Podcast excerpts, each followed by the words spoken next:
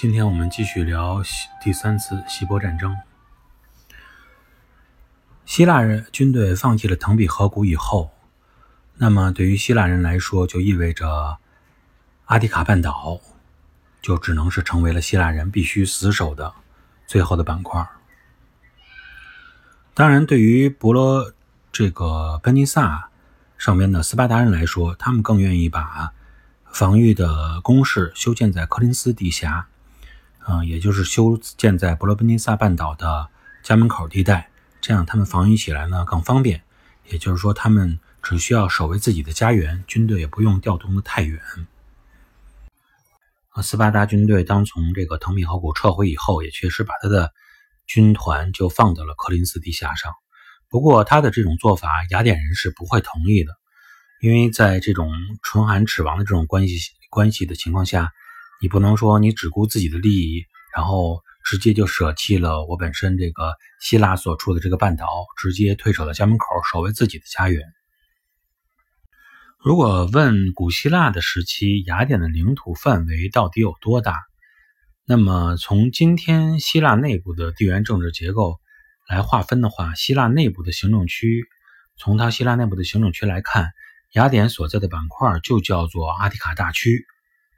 那么狭义的阿提卡半岛可以说就单独指向就是这一个大区。不过从地理结构所划分出的这个阿提卡半岛来看，嗯，大的、呃广义的阿提卡半岛应该还包括这个艾维亚岛和这个伯罗奔尼撒半岛啊，加在一起这三个岛一起构成了这个半岛结构区。而位于东南部的这个雅典，当时也并不是半岛上唯一一个强大的城邦。阿提卡半岛，嗯，和整个希腊半岛相似，也都是被山地所覆盖的一个半岛。那么，除了山海之间那些比较细的沿海平原之外，半岛内部呢有两个大块的丘陵平原相错、体积比较大的低地区。一块呢就是西起这个科林斯地峡。东到这个马拉松平原，包括雅典城在内的，这叫做半岛的东南角。另一片低地区呢，则是在半岛的中西部腹地。那么这块呢，有这个吉斯菲尔河是横贯其间。在今天的希腊内部的行政区来看，除了吉斯菲尔河谷上游地区以外，大部分都归叫做一个啊威奥蒂亚州，大部分是这么。一个叫法叫威奥维奥蒂亚州这么一个地方，那么控制威奥蒂亚州地区的城邦就是后来曾经与雅典、斯巴达争雄的这个底比斯。当然，底比斯是当时是公元前三百七十八年才组建的部队，肯定是没法赶上这一次希波战争这个时代的。那么从现在这个第三次希波战争这个时代来看，那么从势力范围来看，我们应该可以认为阿提卡半岛是由两股势力来组成的。那么分别就是底比斯和雅典。那么，假如说希腊联军的保护对象只是雅典和斯巴达所属的这个伯罗奔尼撒国家的话，那么这个维奥蒂亚地区以及它以西的地区都是可以在军事上放弃的。实际上，希腊联军要这样做也是无可厚非的，因为当波斯大军到来时候，要象征权力的水和土的时候，底比斯是献上了水和土的。那么，不过。迪比斯的人其实也一样是没有想好他们应该是怎么样站队，还是属于这种骑墙的状态。他们也是视情况而定。要是雅典和斯巴达联军准备保卫整个阿提卡半岛的话，那么他们很有可能贡献自己的一份力量来抵抗波斯大军。要是自己被雅典和斯巴达人放弃，将自己这个帝国置身于防线之外的话，那么波斯人到达了这个。维奥蒂亚地区以后，肯定他们也是不会对波斯人采取什么抵抗这种方式的。最终呢，在这个雅典和斯巴达经过反复激烈的讨论以后，他们还是决定将希腊联军的防线定位于阿提卡半岛的西北角，啊，也就是著名的温泉关。那么，正因为这种决定，呃，迪比斯发现自己已经被纳入了保护圈之内。因此呢，他们也就决定加入希腊联军，并且为即将到来的温泉关之战啊共同提供相应的军事实力。但实际上，他们并不是很情愿啊真正的愿意投入太多的实力去加入这个联军，因为最终他们只提供了四百名战士。为什么他们会这样做呢？我们看下面，我们先去了解一下温泉关战役的情况，就能知道他们这样做的初衷了。首先，我们需要呃讨论的就是说，为什么希腊联军会把重兵守卫的地方啊，最后决定是放在温泉关。温泉关是因为穿出了这个塞萨利盆地后，进入阿提卡半岛的一个最主要的通道。那么需要呢，先沿阿提卡北部的山地边缘东行一个距一段距离以后，再沿谷地直插维奥蒂亚地区，并且最终就可以抵达雅典了。那么今天实际上横穿阿提卡半岛抵达雅典的主要公路也还是这样修建的，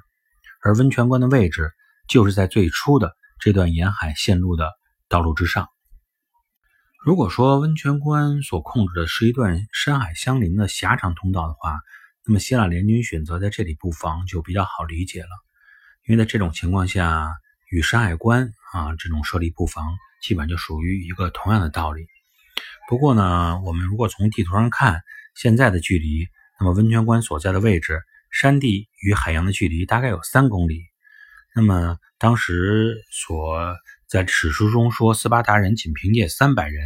就能够布防三公里的防线，这个情况。是不太，也可能现在看是不太现实的，但毕竟呢，与这次战役到现在已经相隔了两千四百年的时间，沧海桑田，很多地理位置都是会发生变化的。当年的温泉关所处的山海通道应该没有现在这么宽，那么山地与沿海这个滩涂之间的通道，的确可以说在当时算是一种孔道的形式，非常狭窄。当然呢，如果说呃，即使非常狭窄的道路，还是以三百人之力能够抵抗驻希腊数十万大军的这种故事，也确实有一些夸张。真是要如此的话，那斯巴达人的肌肉得是有多发达呀？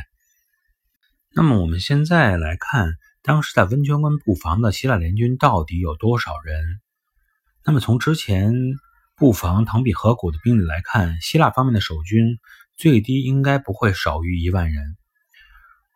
嗯，当然也由于这个希腊式的这种民主方式，在和平时期可能是有利于去发展经济啊，是这个在整个国家管理上呈现出一种啊公平性来。不过，在整个的战争时期，希腊联军内部的这种民主会拖延他整个兵力的决策、战争的部署，那么同时会拉低他们行军的效率。